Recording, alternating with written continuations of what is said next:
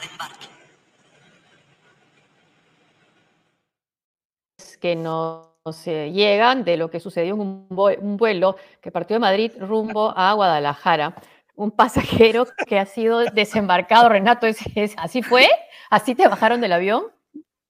Qué gracioso, estoy viendo las imágenes y efectivamente, mira, ahí estoy, Josefina, cuando me bajan del avión a que iba rumbo a la feria de Guadalajara, ahí están todos los escritores protestando, ¿no? De manera, sí, me parece que he visto a Karina Pacheco, creo que he visto a, a Ese- Katia Dawui también. Y ese es personal, personal del Ministerio de Cultura, ¿ah? Dios, del- y fueron del- hasta Madrid. Enviados por el ex ministro de Cultura, bajándome del avión, mira. Ahí están las quejas, ahí están las quejas, claro. Claro, ¿cómo es posible? ¿Qué están haciendo? Esa guata, por favor. Esa guata no es mía. Esa guata. ¡Qué manera! Así que así te bajaron del avión. Bueno, Así me No bajaron del avión, así en pellones, con violencia. ah, Muy mal, muy y mal. así. Muy Todo mal, mal. La verdad que muy. Todo mal, todo mal, sí.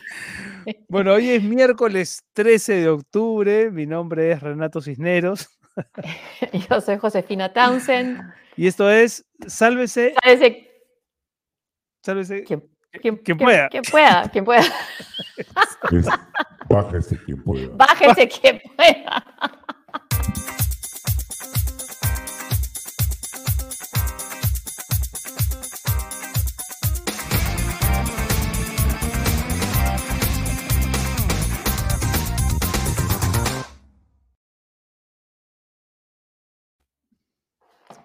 Hay que tomar estas cosas con humor porque la verdad es que hay, hay humor involuntario detrás de las afirmaciones que se hacen y que de verdad uno no sabe si reír o llorar al escucharlas. Y preferimos reír, la verdad, ¿no? Sí, sí, Eh, sí, sí, claro que sí.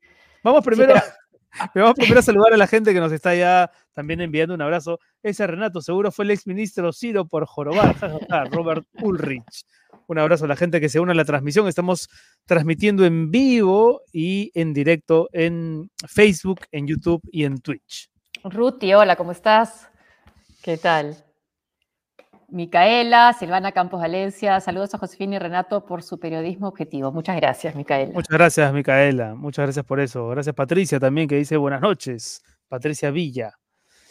Eh, saludos desde la Campiña Huachana. Ah, un abrazo, Ceci Quispe. Un abrazo para ti, Ceci. Gracias por estar conectada.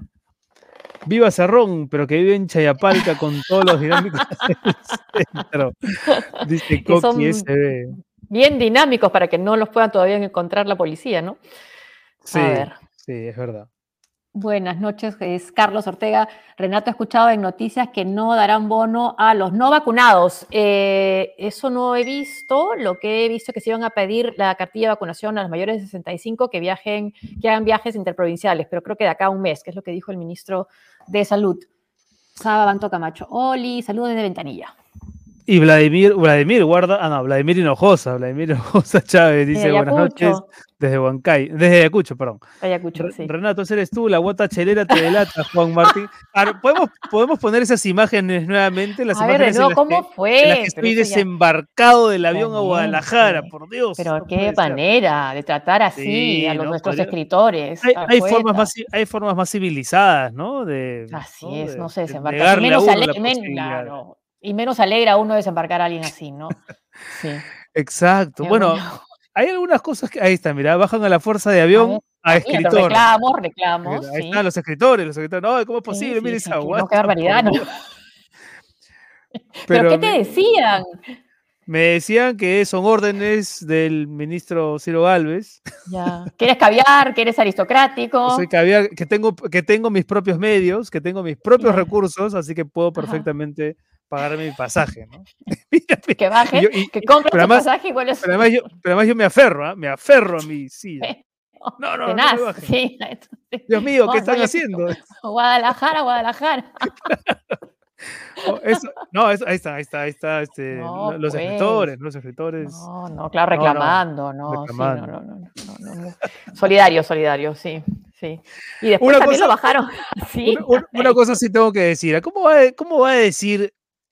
Yo, yo creo que se presentó en televisión en un estado un tanto sospechoso para decir que los escritores, que enviar a cada escritor cuesta 57 mil soles. ¿A- No, pues, ¿Cómo se le ocurre a Ciro Alves decir pero- tamaña mentira? Ya, ya el, Ya el lo propio. Ministerio de Cultura al- al que él dirigía hasta hace pocos días Sí. ya lo desmintió. ¿no? no sé si tenemos Sí. el comunicado firmado por la actual ministra Gisela Ortiz diciendo que eso es mentira, básicamente. ¿no?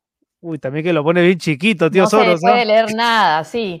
Sí. Voy a estar así. A ver, agrándalo un poco como tú. Ya, A ver, a ver. no, A lo he ver. achicado. No, chica. No quiere que lo leamos.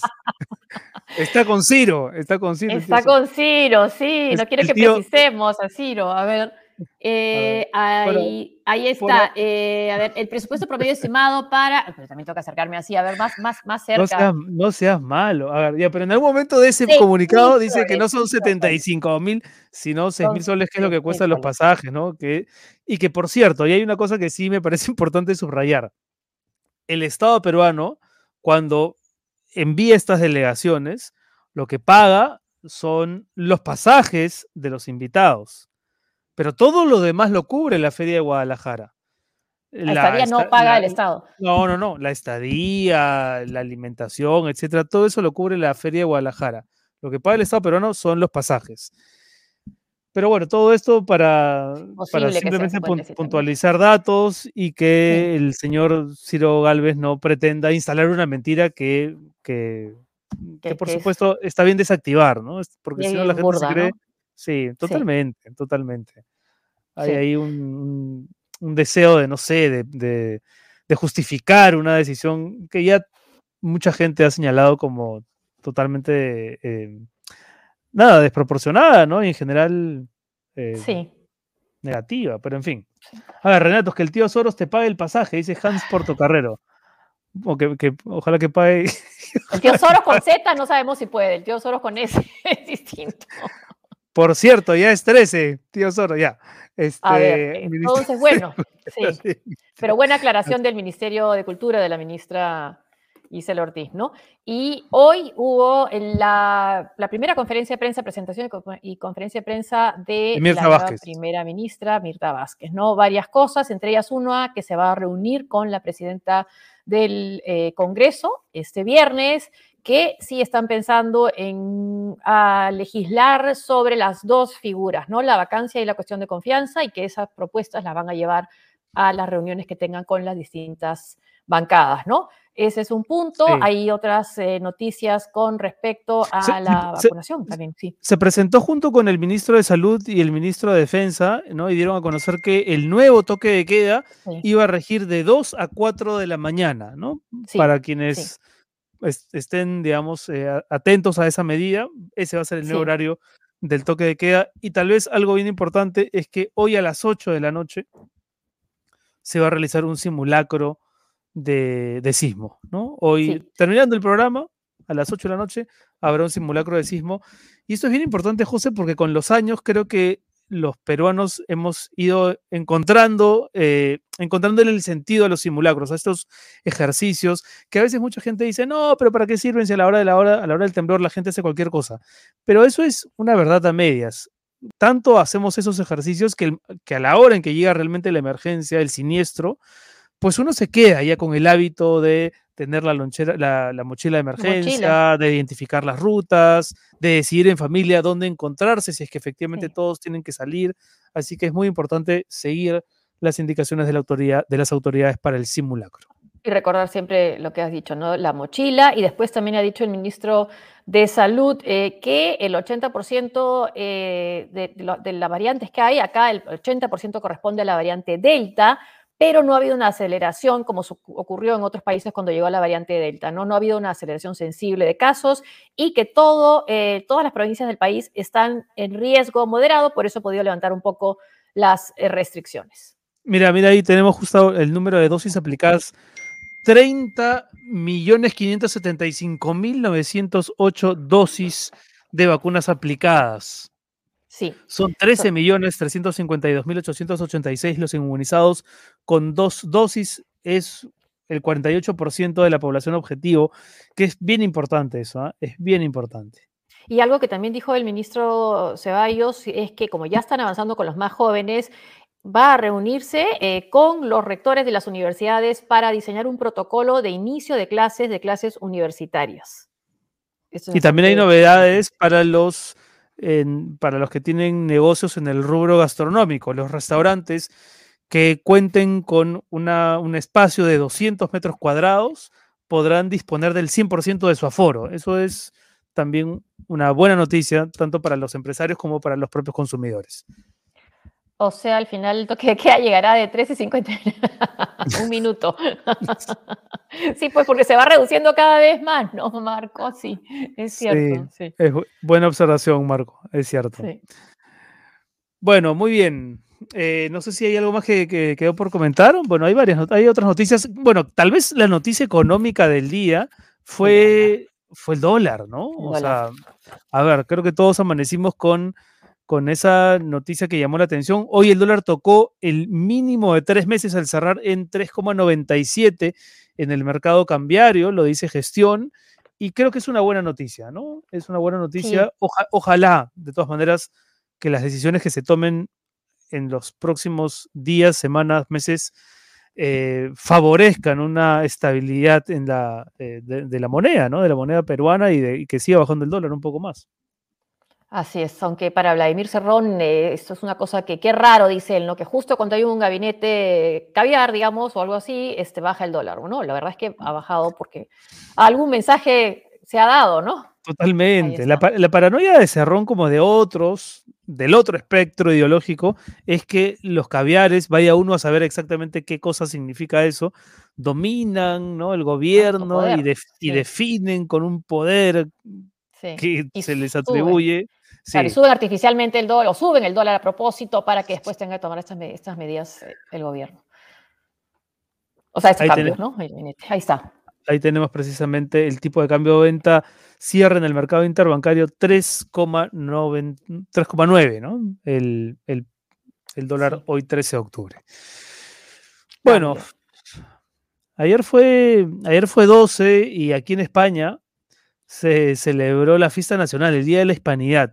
Y ya desde algunos, desde hace varios años en realidad, eh, es una fecha controvertida, ¿no?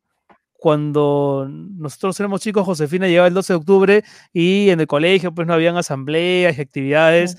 por el Día del Descubrimiento de América y nadie cuestionaba eso, era como parte de las Sí. cosas que uno heredaba, ¿no? Sí. Pero ya desde- yo diría que en los últimos, no sé, 10 años o 15 años, eh, se vienen colocando interrogantes a propósito de, mm, un evento que, le- cambió la vida a ambos continentes y a ambas culturas, y que tiene que ver con lo sucedido en ese proceso tan confuso de, de conquista, o no sé si ya llamarlo conquista, ¿no? Porque incluso ese término está puesto hoy en discusión, y de eso vamos a hablar hoy. Así es, hasta hace no mucho, en 1992 se conmemoró, me acuerdo yo, en Santo Domingo se hizo ¿cierto? muy difundido esto en la inauguración del Faro de Colón. Y ahora leo que, que no, que ya un alcalde en Santo Domingo está diciendo, no, no, tiene que ser el Faro de las Américas, ¿no? O sea, el Faro de las Américas, ya hay sí, otra interpretación, ¿no? Sobre todo el tema ahora parece que es centrado fundamentalmente para comenzar en Colón, ¿no? Por el día también, ¿no? Sí, de hecho, en, en distintas ciudades de América Latina, eh, los bustos o estatuas de Colón vienen siendo ya desde varios años, incluso aquí en España, ¿no? Eh, Sí. Sufren como agresiones de parte de manifestantes que sienten que seguir manteniendo esas, eh, es- esas estatuas, esos bustos, es, una, es un insulto a las, a las culturas originarias. Sí, Sí, sí, sí, Así hay, que- una, hay una imagen de una imagen de una estatua de Colón con una soga al cuello. En el Paseo de la Reforma también en México ya retiraron esa estatua. Va a haber una eh, estatua que representa a una joven de una cultura prehispánica, ¿no? En otros casos las cubren para evitar También. precisamente este tipo, ese tipo de acciones. Vamos a conversar a continuación con José eh, Ragas, que es historiador, él es un peruano que trabaja en el Instituto de Historia de la Universidad Católica de Chile, un tuitero muy activo y, Sí. que, mm, y que ha tenido la buena onda de aceptar conversar hoy con nosotros aquí en Sálvese quien pueda. ¿Cómo está José? Muchas gracias. Bienvenido. Hola, ¿qué Bueno, tal? muchas gracias, Josefina. Gracias, Renato. Es un gusto saludarlos, saludarlos desde aquí de Santiago, Chile, y también un abrazo a quienes nos siguen en el programa de esta noche. Eh, José, ¿cómo, cómo entender en, en- a estas alturas de la historia eh, el Día de la Hispanidad? A veces las verdades suelen encontrarse en medio de las versiones más extremistas, ¿no? Y así como hay gente que, que habla, por supuesto, de, de- de la conquista y de la evangelización y de la dación del idioma, hay gente que habla del genocidio y del abuso sanguinario. Eh, ¿Cómo entender precisamente esos discursos y en general esta idea de la hispanidad, de la conquista, que hoy felizmente se ve con ojos más críticos? Sí, bueno, en verdad es muchas cosas. De hecho, es casi todo lo que has mencionado a la vez y, eh, y es parte, digamos, eso responde porque es un proceso muy complejo. No se puede simplificar únicamente Mm. a una sola dimensión, ¿no? Yo creo que así como hay diferentes visiones de lo que ha pasado, no solamente en la fecha, sino también de lo que pasó en los siguientes siglos y hasta el día de hoy, eh, mucha gente siente que puede reivindicar también o que puede apropiarse de ese tipo de proceso y creo que al final eh, justamente lo, lo que no se debe hacer es verlo de una sola dimensión, ¿no? Porque hay diferentes capas y hay diferentes interpretaciones y, bueno, como lo han mencionado ustedes hace un momento, esas interpretaciones han ido cambiando con el tiempo, ¿no? Hasta hace unos años, quizás el 12 de octubre era algo, una fecha que en, en la, la escuela nosotros lo tomábamos como manera normal o que, digamos, Sí. más o menos seguíamos un libreto y que en los últimos años, a partir del 92 o de los 2000 inclusive en adelante, ha cobrado mucha mayor fuerza, sobre todo como una suerte de reinterpretación de lo que fue todo el periodo, eh, digamos, para las Américas del colonialismo. Ahora, estaba viendo estas imágenes eh, de ayer frente a la estatua de, de Cristóbal Colón en el centro de Lima, ¿no? Y había por un lado el grupo que le dice genocida a Cristóbal Colón y por otro lado Sí. los que están defendiendo lo de la, de la derecha ultra, ¿no? ¿Hay algo en el medio? Es muy complicado. Yo creo que eh, Colón y también lo que ha significado es una figura muy polarizante, ¿no? Y lo interesante es que, eh, como tú decías, es, lo que ha pasado ayer es, me parece que es inédito. O sea, no, no, porque por mucho tiempo todos esos debates, por ejemplo, alrededor de las estatuas de Colón, habían pasado inadvertidos en el caso peruano, ¿no? O sea, lo más cercano había sido la estatua de Pizarro, pero que, digamos, logró ser desplazada de manera bastante pacífica a inicios de los años 2000. Pero yo creo que lo que ha pasado ayer es más bien algo que va a seguir ocurriendo en los siguientes años. O sea, eh, digamos, la, el 12 de octubre se va a instalar como esta fecha de, de debate, digamos, de polarización, pero que también eh, va a significar insertar el caso peruano dentro de toda esta línea de, digamos, estatuas que se han derribado, ¿no? O sea, Colón es la figura creo que más se ha derribado. Eh, estaba haciendo una lista por acá en Barranquilla, en Caracas, en La Paz, ¿no? Incluso en Estados. Unidos, Sí. ¿no? en Guatemala, en Baltimore fue arrojada a Río, ¿no? En Filadelfia fue cubierta, como también decía eh, Renato, y como decía Josefina, en Ciudad de México se ha re- decidido reemplazarla por la estatua de una mujer eh, indígena, ¿no? Entonces, es definitivamente una figura polarizante que se ha extendido igual a otras figuras de la conquista. El busto de Cervantes fue también vandalizado hace unos meses, e incluso acá en Chile, en, en- en una provincia acá en Chile, la estatua de Pedro de Valdivia fue decapitada y fue puesta, la cabeza fue puesta a los pies del líder indígena Caupolicán, ¿no? Entonces, es parte de toda una serie de narrativas, digamos, que están surgiendo en los últimos años y que vienen de diversas formas y de diversos canales y que están confluyendo en este personaje en particular. Eh, José, ¿y en, el, y en el capítulo peruano hay algo que la historia pueda decir con certeza respecto de lo que ocurrió en esta fusión, en esta, más que fusión, en, este, en esta colisión ¿no? de culturas entre los españoles y el incanato? Porque también precisamente en esa versión simplificada a la que tú aludías al inicio, ¿no? se ha consentido mucho la idea de que los españoles llegaron para... em, para poner orden en, e- en ese caos autoritario que era el imperio de los incas. Pero, a ver, también uno podría perfectamente pensar que llegaron a violentar un orden establecido y, y a abusar como las crónicas lo señalan. Eh, ¿qué, qué- qué nos dice la historia exactamente respecto del caso peruano? Sí, bueno, lo que pasó en el caso peruano es muy similar a lo que pasó en el resto de América. O sea, la, la implementación del sistema español fue una situación violenta. Y eso Mm. creo que no se puede negar, ¿no? O sea, en el sentido de hubo una dominación, hubo también un sistema que se basó en la explotación de determinados grupos y además no solamente y esto es parte también del debate actual, no solamente de pueblos originarios indígenas eh, sino también se trajo población africana para que sirva como esclava, también se trajo población asiática inicialmente, ¿no? Incluso se ha encontrado eh, en los últimos estudios que incluso hubo población de, eh, de, otras partes del mundo que se trajeron para servir como trabajadores aquí. Entonces, frente a eso, obviamente, el discurso que está tratando de, eh, digamos, de, implementarse por parte de ciertos grupos de extrema derecha es el hecho de que trajeron la civilización para terminar sí. con eh, la tiranía, digamos, la con el genocidio, exacto, maya, azteca, ¿no? Y que en verdad es una, eh, y podemos seguirlo conversando, es una manipulación de la historia para justificar un discurso más bien presentista, ¿no? O sea, eh, digamos, con una agenda propia actual. Pero hubo definitivamente colaboración, hubo colaboración de aliados indígenas, eso nadie, nadie lo niega. Hubo también, digamos, un trato como, como todo imperio en el caso del suyo, pero que fue, según algunos, fue también parte de consenso, pero también parte de coacción. De ¿no? coacción, pero, claro. Claro, era un imperio, ¿no? Era también, ejercía la violencia imperio, contra los que ¿no? conquistaba.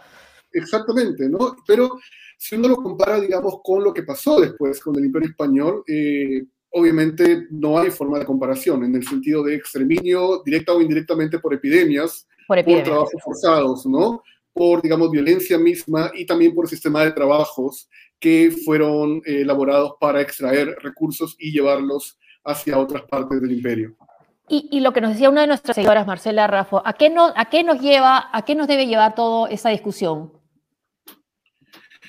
Yo creo que a, a, entender que no hay una versión tan sencilla a veces, eh, digamos, de la historia, ¿no? O sea que es más bien que esos procesos fueron muy complejos, y por complejos me refiero a que eh, no se puede básicamente reducir a un, a un, solo discurso de un lado o de otro. Lo que, lo que sí más bien creo que tenemos que plantear es que hay que reconocer que este sistema, el sistema colonial, que justamente estamos conmemorando los 200 años de haber terminado con ese sistema. Justamente es curioso que haya surgido todo este debate alrededor de, de Colón y de esta, esta idea más bien de carácter hispánico.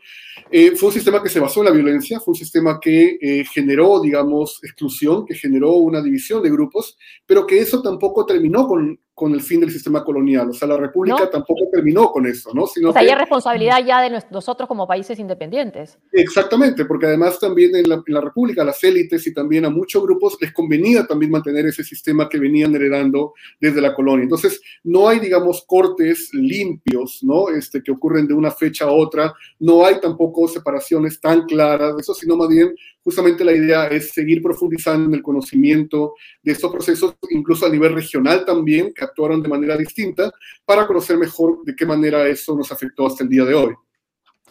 Ahora, parece, parece una, claro, una discusión que tiene que ver con lo ocurrido hace, hace muchos años atrás, pero, pero también es una discusión muy actual, ¿no? Cuando uno piensa cómo actúan determinados gobiernos o países respecto a la población migrante, eh, uno también percibe ¿no? que hay ese, esa misma actitud condescendiente, abusiva. Entonces creo que ahí es cuando se, se, actualiza esta discusión, que sí, tiene que ver con lo que pasó mucho tiempo atrás, pero también con lo que sigue ocurriendo, ¿no? Cuando vemos que hay políticas migratorias que no precisamente están diseñadas para incorporar a los migrantes al sistema de determinados países, ¿no? No, exactamente, ¿no? Y también cuando ves, por ejemplo, incluso cosas más cotidianas, tipo trabajo doméstico o incluso exclusión, exacto, ¿no? Exacto, eh, exacto. De hecho, hay, hay, dos cosas que se me ocurren. Una, hay un trabajo muy interesante de una, una investigadora del MIT, sacó hace unos años y está traducido y publicado la revista Apuntes de la Universidad del Pacífico, y ella, ella hizo un estudio interesante sobre cómo las zonas alrededor de la mitad minera de Huancavelica, o sea, de, de las comunidades que tenían que enviar personas para trabajar en la mina de Huancavelica, toda esa región quedó completamente, eh, digamos, con mucha desigualdad y con mucho retraso económico hasta el día de hoy, comparado con las zonas que no enviaban mitallos o que no enviaban gente a la misma, a la misma mina, ¿no? Entonces, hay una serie de consecuencias estructurales que algunos plantean que es una exageración, que es básicamente una cuestión romántica, pero no, o sea, hay una cuestión estructural que puede seguir afectándose el día de hoy. Incluso en países como Estados Unidos están revalorizando justamente el tema de la esclavitud, ¿no? Durante el periodo también colonial, con el proyecto 1619, porque están viendo que la forma en la cual se subordinó a la población afroamericana en ese momento tiene consecuencias hasta el día de hoy en la manera en cuanto a nivel de vida, en cuanto a acceso a servicios y también obviamente, por ejemplo, en cómo han sido desplazados y segregados por muchos años, incluso después del fin del periodo colonial. Y el tema del Día de Colón en Estados Unidos también está marcando una división entre los demócratas y republicanos o trampistas, ¿no? Porque ya eh, Joe, Biden ha dicho, el presidente, ¿no? Que es el día, proclamado el Día de los Pueblos Indígenas, ¿no? Algo que parecía en la campaña risible para Donald Trump, ¿no?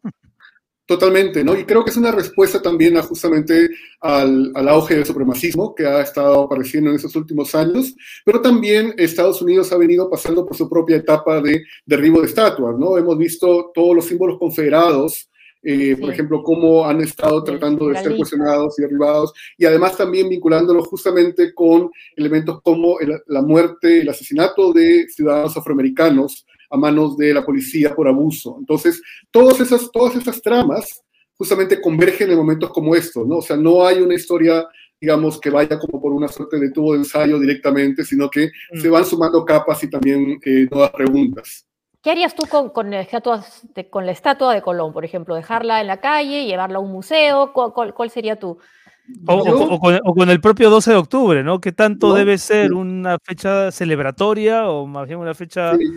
Yo creo que debe ser una fecha de reflexión, definitivamente, ¿no? O sea, creo que debe ser, y con la, la, estatua yo o la llevaría a un museo o la dejaría donde está, pero con una placa, digamos, que explique de manera mucho más clara qué, qué pasó con Colón, porque creo que hay una imagen a veces romantizada también de Colón que se ha difundido desde el siglo XIX hasta la, hasta la fecha, ¿no? Entonces, creo que justamente, eh, y en ese sentido también los académicos, investigadores, tenemos responsabilidad por mm. eh, difundir, digamos, ese tipo de conocimientos y también de investigaciones recientes sobre esta coyuntura, sus personajes. ¿Y, ¿Y, dirías que en México ha habido una manera diferente de ver eh, en términos de estatus y de cómo se recordaba a la conquista que en nuestro país? Sí, eh, sobre todo en los últimos años a raíz del gobierno de AMLO, ¿no? Porque además uh -huh. ha habido todo un debate sobre si se forzó o no la fecha de la caída de Tenochtitlan este año, ¿no? Este, y justamente curiosamente a raíz de eh, que se ha celebrado los 500 años de la caída de Tenochtitlán, de la capital azteca, es que ha surgido precisamente otra arremetida de parte de este partido fascista Vox, ¿no? que ha tratado de sumarse también ahí y de eh, crear esta, este discurso de la hispanidad para contraponerlo frente a una suerte de reivindicación indígena que se da en México y en otras partes. Ahora, pero, pero esa pedida es, es un, algo de populismo, tiene esto, esto, esto de, de pedir que, que, que, el rey le pida disculpas, ¿no? Sí, totalmente, ¿no? Es una, es una suerte de populismo completamente, ¿no? Que, no sé hasta qué, hasta qué punto me hace acordar al Toledo de inicios también de su gobierno, ¿no? Mm. Este, juramentando Machu Picchu también algunas cosas, también reivindicando con la bandera del Tahuantinsuyo para ese gobierno. Bueno, el propio, no... el, el propio Pedro Castillo, ¿no? En su discurso 28 de julio tuvo palabras que ciertamente incomodaron al rey de España, ¿no? Eh, y también ahí se generó una discusión respecto a eso. Y de hecho es curioso porque yo pensé que quizás se iba a jugar más esa carta ahora el 12 de octubre, pero la verdad que no, o sea... Es verdad, el 12 de octubre era la fecha ideal para que lo que dijo el 28 de julio tenga algún sentido, ¿no? Y sin embargo... Exactamente, ¿no? Pero creo que hay problemas más urgentes para, para el gobierno que, que Colón ahorita, ¿no? Este... ¿Qué, ¿Qué, opinas, ¿Qué opinas de esta frase de José Antonio del Busto, cuyos textos muchos hemos leído en nuestra formación escolar? ¿no? Nosotros descendemos de los vencidos y los vencedores, pero no somos ni vencidos ni vencedores. Somos el resultado de ese encuentro. Podemos ser indigenistas o hispanistas, pero por encima de todo debemos ser peruanistas. Parece una versión buenista del asunto que no desea mucho problematizar el pasado, pero a ver, ¿qué, qué, qué opinas tú? Sí, bueno, este, yo tuve la suerte de, asistir a algunas clases del de, doctor El Busto y también, bueno, trabajar en algunas cosas con él. Él tiene una visión hispanista muy clara, ¿no? O sea, y es propio de una visión de los años 50, 60, que él, digamos, continuó, tiene trabajos muy buenos sobre Francisco Pizarro, eh, y siguió un poco en la línea de Porras también y nos dejó trabajos bastante muy interesantes sobre varios personajes. Pero eh, la cuestión es que eh, en, ese, la línea que él, digamos, eh, ha profundizado también, que seguían, por ejemplo, personajes como Víctor Andrés García de la Bunde, ¿no? Y también una derecha más, digamos, más suave en los 60s y 70s.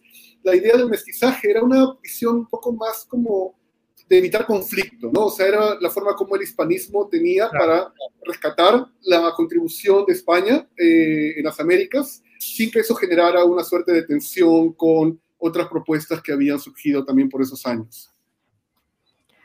Y, tú estás en, en Chile, ¿Cómo, ¿Cómo, Chile también tiene, bueno, hay todo este proceso de la Asamblea Constituyente, pero ¿cómo ha vivido también el, el, la revisión de la historia a través de las estatuas? ¿También se ha dado?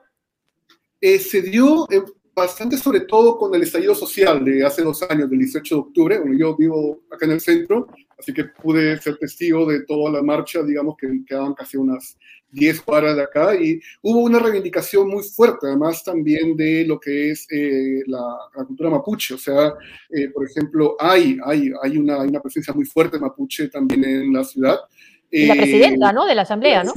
Es el Loncón, ¿no? O sea, es una, es una reivindicación simbólica, pero también, por ejemplo, algo muy interesante es que se empezó a rebautizar con nombres eh, originarios muchos lugares que habían sido eh, denominados de manera, mm. digamos, con nombres españoles. El Cerro Santa Lucía, que es el más conocido acá, acá en el centro, fue, fue rebautizado como Cerro Huelén, ¿no? Eh, digamos, para un poco seguir. Entonces, hay, lo que ha pasado con estos movimientos es que ha habido una presencia más fuerte de pueblos originarios también y también como una forma de mostrar la violencia a la que han estado sometidas, sobre todo en esos años, con ocupación de tierras, también con, digamos, asalto a recursos naturales, asesinato de líderes indígenas, ¿no? Y lo que ha pasado justamente ayer, 12 de octubre, acá en Chile, es que el presidente Piñera, para desviar la atención por una acusación que le han hecho por los Panama Papers, ha mandado, eh, ha mandado militarmente a ocupar el territorio mapuche, ¿no? Entonces, es, son situaciones que siguen todavía, digamos, generando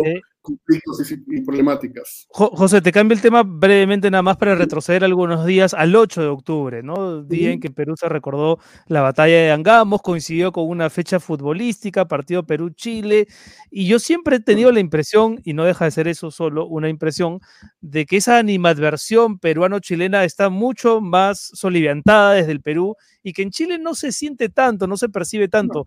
Eh, ¿Cómo lo definirías tú? Por ejemplo, esta, esta mm, rivalidad tradicional que tiene que ver con la historia, que se traslada al fútbol eh, y a capítulos muy precisos de nuestra vida en común. Eh, ¿tú, ¿tú, dirías que es así, que en Chile no se siente tanto y que en Perú más? Sí, definitivamente, ¿no? Este, pero yo creo que ha bajado mucho. ¿Con, la, el fallo de la Haya crees tú que pudo haber bajado un poco? Con el fallo de la Haya, ¿crees que puede haber bajado poco? Eso? sí, el fallo de la Haya, pero también por una cuestión generacional. O sea, de esta última mm. generación, digamos, de jóvenes y de personas, digamos, en los últimos años, tienen, por ejemplo, como destino, uno de los destinos principales Santiago de Chile o Chile, ¿no? Uno mira la foto de Instagram y están básicamente, o sea, es como su primer lugar más cercano de vacacionar, ¿no? Incluso más que Buenos Aires a veces. Pero también tiene que ver con algo que creo que ya se ha pasado de manera obia, es que el país donde más ha influido Perú es Chile. O sea, a nivel de cultura, digamos, a nivel de sociedad, a nivel demográfico, con la migración, eh, pero a nivel cultural también, eh, digamos, donde más, donde más Perú ha ejercido su influencia ha sido Chile, ¿no? No ha sido Estados Unidos, no ha sido España, hasta donde tengo entendido, sino básicamente es acá. Entonces, y hay, una, hay también una fuerte asociación chilena con Perú. O sea, para ellos, digamos, hay, es un motivo, digamos, de vínculo muy sólido con el suyo, también vínculos comunes que tienen, o incluso haber pasado por situaciones de, digamos, dictadura también, o también de eh, crecimiento económico, ¿no? Entonces, creo que esto está mejorando muy rápidamente, pero igual todavía hay cuestiones que eh, tenemos que, a nivel de investigadores, tenemos que dejar de reducir la historia peruano-chilena a la guerra del Pacífico. Claro, Tenemos que buscar un poco más otros episodios. Y sobre esta, la memoria histórica, ¿no? que hizo eh, mención la ministra de Cultura, por ejemplo, ¿cuánto tiempo fue ignorada de la historia del Perú, la historia del APRA? Yo creo que por mucho tiempo, eh, y ha sido varios factores, ¿no? Por una parte, por una cuestión también de animadversión al, al partido, digamos, pero eh, la historia del APRA es una historia muy rica, es una historia fascinante, que, eh, que, sigue, de hecho acaba de salir el libro de un estudiante de acá, de, Chile, sobre el APRA, los años del APRA en el exilio aquí en Chile. Claro, fundaron en sí, fundó Ercilla, Manuel Seoane. Exactamente, ¿no? Entonces hay una historia muy rica del APRA, hay otros estudiantes estudiando también eh, la participación del APRA aquí en Santiago, entonces hay una historia muy interesante que eh, también lamentablemente a veces los mismos apristas no han, este, no han digamos, eh, seguido investigando, ¿no? Pero hay toda una generación de, de investigadores, investigadoras, desde eh, Martín Berguel, Carlos Aguirre, que han encontrado cosas interesantes sobre el APRA, por ejemplo, en la cárcel, cómo producían libros sobre el APRA en el exilio también. Mm. Y ahora que se, que se vienen los 100 años, creo que es una oportunidad para reunir quizás todos esos nuevos estudios que se vienen trabajando tanto aquí en Chile como en Europa y en otras partes del mundo. Eh, hay un seguidor, Sí, hay un perdón José, hay un seguidor sedenne que dice por favor que alguien le pregunte al profesor Ragas cómo explica desde una perspectiva histórica este retorno de las sociedades hacia el fascismo como inclinación ideológica y que en el Perú eh, lo hemos vivido durante muchos años como un fenómeno más bien ajeno y que de pronto no se, se aterriza en nuestro país y, Con un y video de Keiko Fujimori Box. Totalmente, claro, sí. pero, claro, pero- Sí. y, y con varios incidentes previos, ¿no? La candidatura de López Aliaga, eh, muchos gestos, símbolos alrededor de esa candidatura y ahora efectivamente lo de Keiko. Eh, ¿Qué tendrías que decir, El fascismo no es un fenómeno desconocido en el país. En los años 30, después de la Gran Depresión y del mismo modo que estaba apareciendo en Europa, aparecieron grupos fascistas en el Perú. El más conocido fue la Unión Revolucionaria, con Luis Flores y también con el presidente Sánchez Cerro, pero que fue derrotado el año 45 justamente con el fin de la Segunda Guerra Mundial. Este resurgimiento tiene varias, tiene varios, digamos, matices, desde grupos eh, filohispanistas, nostálgicos, que añoran eh, digamos, que quieren un retorno básicamente a la monarquía, ¿no? O alguna forma de gobierno fuerte, hasta ya eh, formas más autoritarias que hemos visto que han surgido en los últimos años con ejemplos como Bolsonaro, como Trump, ¿no? Y otros más, y también está surgiendo ahora nuevamente en Argentina, por ejemplo, y también en Chile. Ahora, eh, se, se, se, digamos, uno de los candidatos que posiblemente pase a segunda vuelta es José Antonio Cast, ¿no? que tiene un discurso abiertamente fascista, anti-inmigrante, racista eh, aquí. Pero eh, lo que ha pasado también es interesante porque el, que creo que la, el vínculo, lo que decían, o sea, el vínculo más cercano actualmente es el Fujimorismo con Vox, ¿no? Y en el caso de Vox, lo que está haciendo es, es manipular la historia para eh, poner agendas políticas de manera concreta. Por ejemplo, hace un tiempo la derecha, eh, la extrema derecha utilizaba el discurso de la reconquista española, ¿no? Para tratar de, eh, digamos, poner una suerte de contraparte al Estado Islámico, pero en verdad era un discurso contra los inmigrantes musulmanes árabes, ¿no? Que llegaban a Europa. Eh, y ahora, así como, está mani como manipuló el discurso de la reconquista, ahora manipula el discurso de la conquista para señalar que eh, desde España se está creando una suerte de coalición con aliados, por ejemplo, en México han ido también a firmar la Carta de Madrid, también es lo que firmó López Aliaga, eh, lo que ha pasado también ahora con Keiko Fujimori, haciendo un símil entre eh, esto, digamos, este barbarismo de los incas y, azte y, aztecas con la otra amenaza actual que es el comunismo, ¿no? Entonces, hay toda, digamos, una suerte de intento de crear una coalición continental para así generar y, y, digamos, conseguir mucho más influencia. Pero es terrible, o sea, el fascismo eh, no, es una, no es una cuestión que ha desaparecido, es un discurso autoritario, es un discurso mm. violento, misógino, eh, racista completamente, anti-inmigrante, ¿no? Y que la, lamentablemente está cobrando fuerza en, el, en diversos países. Muy bien, eh, me parece que hay un seguidor que está recordando a tu padre. Sí, papá, sí, gracias Armando. Sí, fue organizador y fundador del Parlamento Latinoamericano y, y, parece que América Latina ha abandonado el ideal de la integración. Eso también preguntaba Zelda hace un rato, ¿por qué mm. América Latina no puede ser unida, no puede estar unida y organizada como, como la Unión Europea? ¿no? Sí. sí. Sí, pues, tanto en común. Bueno, José, muchísimas, muchísimas gracias por, por, estar hoy con nosotros. Eh, me parece interesantísimo todo lo que has compartido. Eh, ¿Tú llevas cuántos años en Chile? Eh, tres años ya. Tres años. Ah, me interesa sí. que, sí.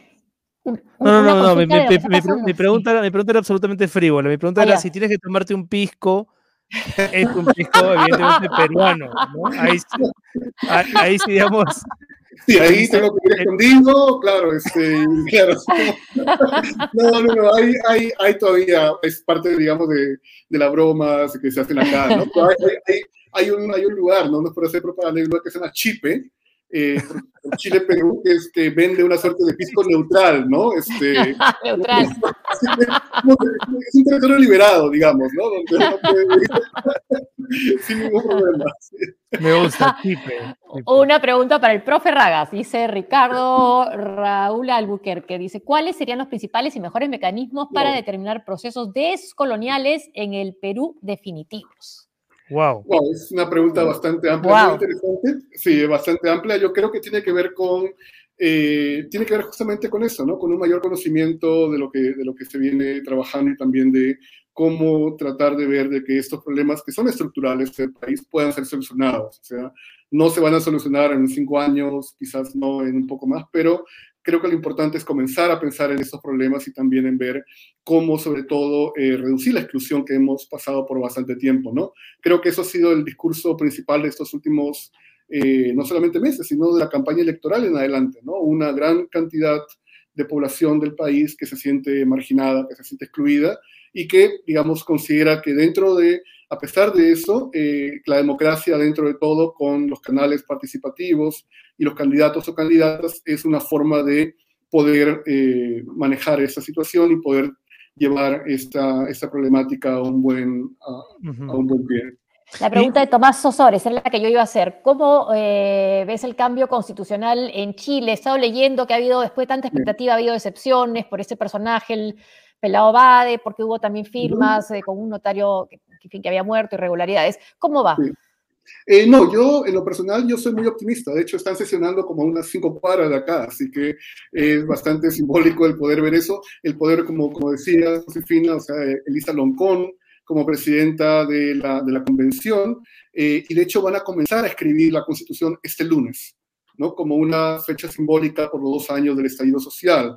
Eh, Chile es un caso muy particular, es, el país que puso al primer presidente socialista por eh, elecciones a Allende y es el país que sacó a Pinochet por un referéndum, o sea, democráticamente, ¿no? Entonces, eh, dentro de esas protestas que han habido en los últimos dos años, creo que es el único país que ha logrado como encaminar esas protestas hacia resultados concretos. O sea, obviamente no es un camino fácil, es, una, es la primera constitución en democracia que se hace en la historia chilena. Eh, obviamente hay muchas críticas, hay también bastantes cuestionamientos, pero creo que de alguna forma el resultado puede ser positivo, ¿no? Se están tratando de ver cómo mantener, eh, cómo desmantelar un sistema que ha sido, que fue impuesto de manera brutal, eh, digamos, el sistema neoliberal, sobre todo con una dictadura, pero de, también de cómo llevar, cómo satisfacer, digamos, las necesidades básicas de una población que también ha sido muy afectada por la pandemia mm. y que creo que dentro de todo esto, creo que el caso peruano puede eh, darle una mirada por si en algún momento más adelante llega, llega la oportunidad de hacer una asamblea constituyente también en el país. Y, y, y, José, una última para terminar, simplemente, y volviendo al tema que motivó este, este encuentro, ¿qué le dirías a todos aquellos que nunca se han cuestionado el 12 de octubre, eh, pensando en el trabajo que pudieran hacer de aquí hasta el próximo 12 de octubre, ¿no? el del 2022, es decir, sin negar los muchísimos aportes que la cultura española nos, nos ha legado, eh, ¿por qué es importante problematizar esta fecha y en qué cosas debemos pensar para eh, evitar arrastrar discursos heredados? ¿no?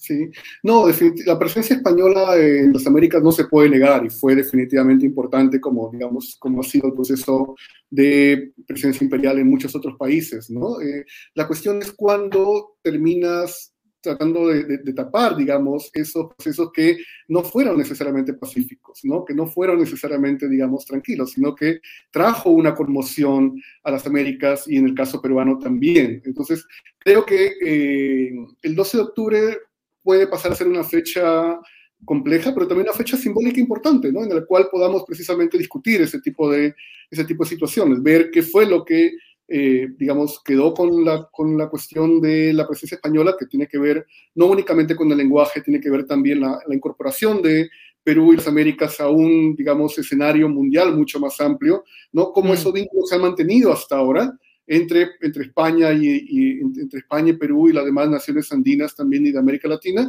pero eso, o sea, no reducirlo solamente a una sola interpretación. Creo que confinarlo a una sola interpretación es el camino más fácil para justamente dejarse llevar eh, por apasionamientos, por visiones maniqueas y también por a veces manipulaciones como hemos visto de uno y otro lado. Estupendo, José. Muchísimas gracias por estar con nosotros. Ha sido José Ragas, profesor del Instituto de Historia de la Universidad Católica de Chile, historiador. Síganlo en Twitter y, y esperamos tenerte pronto aquí en el programa. Otra vez. Un gusto, José. Un gusto. Muchas gracias, gracias Josefina, gracias Renato. Gracias, Un abrazo gracias desde a acá. ti. Otro. Muchas gracias. Un abrazo. Son las 7 con 47 minutos. Interesantísimo. ¿ah? A mí me, me, Sí. me- me- encantan también estas, este tipo de conversaciones, ¿no? Que nos sacan un poco de la, Sí, de la coyuntura local y de las miserias noticiosas que también, por supuesto, nos interesa mencionar para hablar de temas un poco más amplios, José, ¿no? sí, sí. Le agradecemos mucho a José Ragas, que sí lo leo yo bastante en, en Twitter, sí. Sí, yo Lo he también lo estado sigo. yo siguiendo, también lo sigo. Sí. Muy bien, señores, a ver, hay mensajes, este es el momento de lanzarlos, comentarios, críticas, elogios. eh, Sí, solidaridad con, con Renato, la manera como lo han Sí, por tratado. favor, pésimo. Un- Así no juega Perú. Ahí está el código QR para que nos den su amor. Ahí está el código QR para que, para que me- nos transfieran recursos que me permitan ir a Guadalajara por mis propios medios. Es decir, ¿no? Para no, para no mamar de la teta del Estado, como dice el señor Ciro Gálvez. Así es. Ahí está, sí, ahí está el código, sí.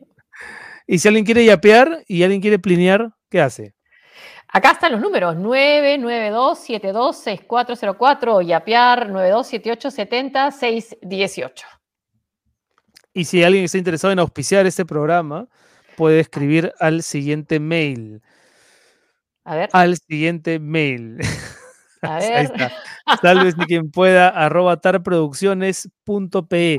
Y hay algo todavía más importante, José. Si alguien quiere ser Patreon del programa, es decir, mecenas del programa, subvencionar el, el- el programa, puede hacerlo desde la plataforma de Patreon, que es muy segura, y pueden escribir ahí en patreon.com slash sqpp, registrarse, elegir el plan de, de patrocinio y ser nuestros financistas. Con cargo, por supuesto, a tener reuniones ¿no? mensuales con, con los. Patreons exclusivas y pronto también contenido exclusivo para ellos. Que ya hemos tenido reuniones. Sí, muy Sí, claro que sí. Tío. Soros, tío ¿Algo? Soros, ¿algo más? ¿Estás ahí? A ver, por favor, pronúnciate, la gente también quiere escucharte. Ha estado mandando stickers. Sí. Eh, Sí, estoy esto me vuelos para Guadalajara. ¿Cómo- ¿Qué? ¿Qué? ¿Qué? ¿Cómo? Estoy buscando vuelos baratos Ah. para Guadalajara. Vuelos baratos. No que cuesten 57 mil soles. Qué. Vamos a andar por tierra. ah, por tierra. Claro, porque encima te has quejado. Has dicho. Pero él no puede llegar por tierra. Ah, No, yo puedo llegar por tierra, pues estoy acá en, en Madrid, yo necesito un, un- un traslado Un barco. mínimo. Gracias, tío Soros. ¿ah? Gracias, gracias, gracias. Si vas a entrar para eso, mejor no entres. Eh, nos encontramos. nos encontramos cuando el viernes. El viernes, el viernes, El, sí. el viernes con un par de estupendos invitados cuyos nombres no vamos a decir porque todavía no, todavía no han confirmado. Eh, nos vamos. Nos vamos, José. Muy buenas Nos noches. vamos, todos. Renato. Chao, gracias, chao. Chao, chao. Participen del simulacro, ¿ah? Participen del simulacro. Ay, ¿verdad? Sí, yo Ah, en un las- ratito, en 10 En minutos. un ratito. Sí. ¿En, tu, ¿En tu casa hay mochila de emergencia, José, o no? sí, sí la tengo. Tengo que actualizarla, eso sí, pero, pero está ahí. Sí. Y, y Otto, Otto, este, O- al- Otto- Aleja, aleja la mochila de Otto, ¿ah? porque Sí, no, se va a comer todo lo que hay. Ah, bueno. yo me refería a otra cosa, pero Sí, también. sí, sí, también. ya me di cuenta que les vamos a contar el viernes. Sí. Una nueva campaña. Sí, el viernes a una campaña con Otto Townsend. Sí, Busco novia, ¿no? No,